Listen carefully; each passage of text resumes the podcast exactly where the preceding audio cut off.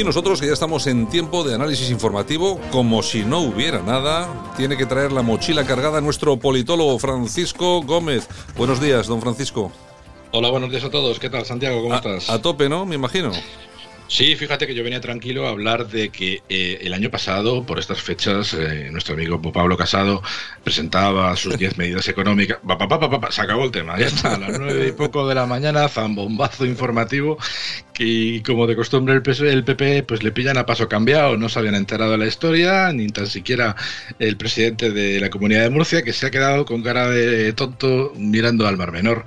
No sabía nada de lo que pasaba a su alrededor y parece ser que las conversaciones entre PSOE y, y, Ciudadanos pues llevaban ya más de tres semanas. ¿no? De hecho, se escapó hace un par de semanas unas declaraciones de un diputado de Castilla y León y bueno, pues la prensa pues desvió un poco la atención y pensaban que podían venir por allí los ¿no? Porque es León, pero no, finalmente pues parece ser que por el por el la parte más más endeble en cuanto a las en cuanto a, las a los partidos, a los gobiernos de coalición entre entre estas dos fuerzas, Partido Popular y Ciudadanos, ¿no?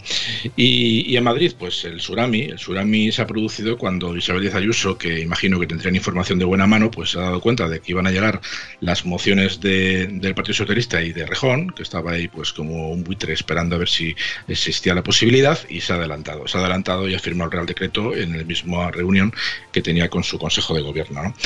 A las 2 de la tarde aparecía Isabel Díaz Ayuso, unos minutos después de que hiciera lo propio eh, Ignacio Aguado, lloriqueando por las televisiones y diciendo que es buena persona y que es una lástima que se quede sin trabajo. Pero bueno, Ignacio, es lo que tiene estar haber puesto o haber estado una temporada larga metiendo palos en las ruedas de este gobierno. ¿no? Al fin, búscate la vida, majete, y que te vaya bien.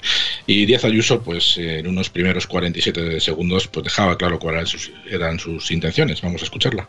Este miércoles 10 de marzo he decidido disolver la Asamblea de Madrid y convocar elecciones anticipadas.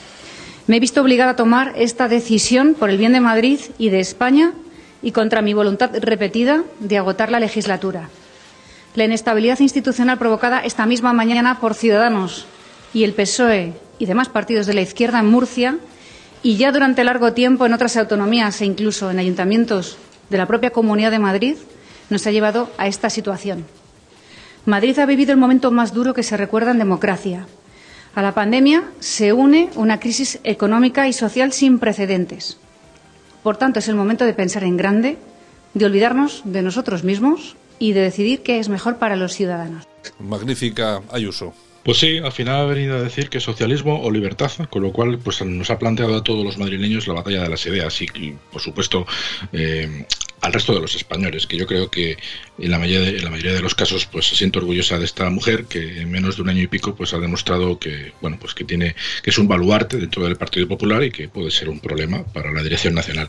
También estábamos preocupados los madrileños por lo que podría suceder en el ayuntamiento, pero el alcalde Almeida pues eh, a eso de las doce y media a la una de la tarde nos ha tranquilizado a todos diciendo que el acuerdo con Ciudadanos y con Villa con Villacís pues eh, sigue adelante, lo cual demuestra que Villacís pues es una persona algo más centrada que su Vamos a escuchar brevemente al alcalde. Puedo confirmar que he mantenido una conversación telefónica, he recibido una llamada de la vicealcaldesa de Begoña Villacís, donde me ha garantizado que no va a haber moción de censura en el Ayuntamiento de Madrid, que somos un equipo de gobierno cohesionado, fuerte, que desde dos partidos distintos estamos trabajando por el bien de todos los madrileños y agradezco profundamente la confianza que tiene Begoña Villacís en mí, la confianza que tiene en su socio de gobierno y ratifico que es la misma confianza que tengo yo en Begoña Villacís y en Ciudadanos para que el Ayuntamiento de Madrid pueda seguir haciendo el trabajo que estamos haciendo. Bueno, pues eh, ahí estaba el alcalde.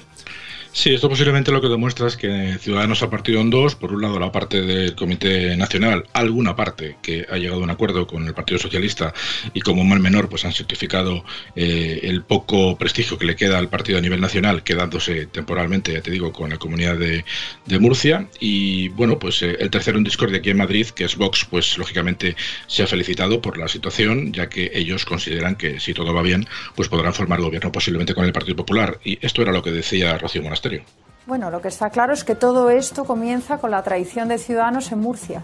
La traición a un gobierno y en un momento en que no procedía. Nosotros, desde luego, eh, estamos apoyando a la señora Díaz Ayuso para que vaya a elecciones. La hemos apoyado esta mañana para que convoque elecciones, porque nosotros creemos que lo fundamental es que no entre la izquierda en Madrid. Y, desde luego, Vox será el dique para que la izquierda no entre en Madrid no tengamos un gobierno socialista en Madrid. Y estamos preparados para las elecciones y esperemos que los madrileños nos den su apoyo. Bueno, que eh, la señora Monasterio que se ha dado prisa también en poner en su eh, cuenta de Twitter lo de también socialismo o libertad. Hace bien, porque al final, un poco de refilón, es probable que Vox tenga buenos resultados en la Comunidad de Madrid. No quizás tan espectaculares como los que se han conseguido en Cataluña, en Barcelona especial, o sea, en Cataluña, en el Parlamento de Cataluña, porque Madrid es verdad que es una plaza diferente y este año y pico que Isabel Díaz Ayuso ha estado trabajando por Madrid, pues ha crecido enormemente como política, mientras que Rocío Monasterio pues se ha quedado bastante estancada, ¿no? No obstante, eh, yo creo que si se ganan el doble de lo que tienen actualmente, se podrían dar con un canto en todos los dientes y si hicieran falta por supuesto, entiendo que es mucho mejor para Madrid que haya un gobierno de coalición entre PP y Vox, que no, por supuesto, con Ciudadanos, que ya han demostrado que forman parte del Frente Popular. ¿no? Lo importante también a nivel politológico es destacar los dos movimientos que se han producido en los dos partidos más importantes, el PP y el Partido Socialista. En el caso del Partido Popular, me da la sensación de que Miguel Ángel García, que es el que piensa eh, la, estrategia a nivel de Madrid y a nivel de, bueno, asesorando personalmente a Díaz Ayuso, pues ha conseguido que el personificar en, Isabel eh, una lideresa del partido a nivel nacional que repercute incluso en sus propios compañeros y especialmente en los más jóvenes fuera de la Comunidad de Madrid. Y vamos a escuchar un ejemplo. Mira, este es Juan Carlos Caballero, que es el presidente de las nuevas generaciones en Valencia del Partido Popular. Y fíjate cómo habla de Isabel Díaz Ayuso en su propio Parlamento. Otras comunidades autónomas han compatibilizado la lucha contra el coronavirus con la economía, sin arruinar, clausurar ni culpabilizar a sus sectores productivos. Señorías, cada vez que nombran a Díaz Ayuso, una empresa valenciana cierra para trasladar su domicilio a la Comunidad de Madrid. Si tan buenos son ustedes y tanto ayudan y tan mala es la gestión de Ayuso, ¿alguien me puede explicar el éxodo de empresas valencianas a la Comunidad de Madrid y no a la inversa, señorías? Bueno, bueno, bueno. En fin, está claro. Por eso te digo que a mí me da la sensación que en el Partido Popular están contentos porque efectivamente probablemente consigan una mayoría absoluta en Madrid y no tener que depender de nadie, pero por otro lado ven a nivel nacional pues que el liderazgo del, presidente Pablo Casado puede estar en riesgo. Y de hecho, inmediatamente el Partido Popular en la tarde de ayer, tarde-noche, pues eh, salió eh, su secretario de organización, Teodoro Martínez, eh, Teodoro García, García, García Ejera, Egea, para abrir las puertas del partido a toda la gente de Ciudadanos que quiera entrar, lo cual demuestra que van a, también a pie, a pie cambiado y después de las iniciativas que directamente Isabel Díaz Ayuso ha tomado en Madrid, aunque dicen que estaban de acuerdo eh, ambos líderes, Isabel Díaz Ayuso y Pablo Casado, y que Pablo Casado pues ha recibido una llamada de la presidenta anunciándole lo que iba a suceder. Pero bueno, aquí desde luego no, no, no nos lo han aclarado porque Pablo Casado ayer no abrió la boca. En todo caso, vamos a escuchar lo que decía Teodoro. Hoy, desde el Partido Popular, anunciamos que abrimos a los militantes de Ciudadanos las puertas de esta casa común del centro derecha, a todos sus militantes, a todos sus dirigentes, a todos sus simpatizantes. Hoy el Partido Popular abre las puertas de su casa para que miles de personas, dirigentes, militantes y simpatizantes de Ciudadanos defraudados con la decisión de Inés Arrimadas y su cúpula puedan venir y construir una alternativa al gobierno de Sánchez e Iglesias. A todos a todos los que se han sentido huérfanos en sus valores liberales y en su idea de España, le abrimos las puertas. A todos los que se han sentido defraudados porque hoy Inés Arrimadas une su destino político a Sánchez e Iglesias, le abrimos las puertas. A todos los que quieren seguir trabajando por una España unida y en libertad, le abrimos las puertas. Porque a todos aquellos que quieran una España próspera y en libertad, es el momento de aunar voluntades y de sumar fuerzas. Necesitamos construir un proyecto abierto, un proyecto de futuro que eche con la fuerza de las urnas a Sánchez Iglesias. Bueno, pues llegará bastante gente de Ciudadanos al Partido Popular, estoy convencido de ello.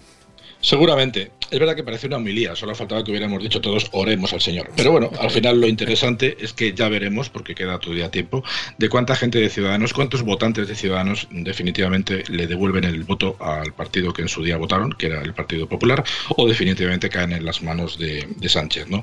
Y en cuanto, y ya para finalizar, en cuanto a lo que es el punto de vista estratégico del Partido Socialista, me da la sensación de que el cordón sanitario que se dice que los indepes le hicieron a ella en Cataluña, pues eh, ha provocado que hayan tirado de la muleta naranja, es decir, de Ciudadanos y de Arrimadas, y que han pegado un giro al centro eh, y al final, pues en Murcia han sacado al PP, que lleva 26 años después, y han desactivado a Vox, porque ahora mismo Vox en Murcia institucionalmente ha dejado de pintar absolutamente nada. Por lo tanto, una jugada maestra otra vez más desde el punto de vista estratégico de Iván Redondo, Santiago.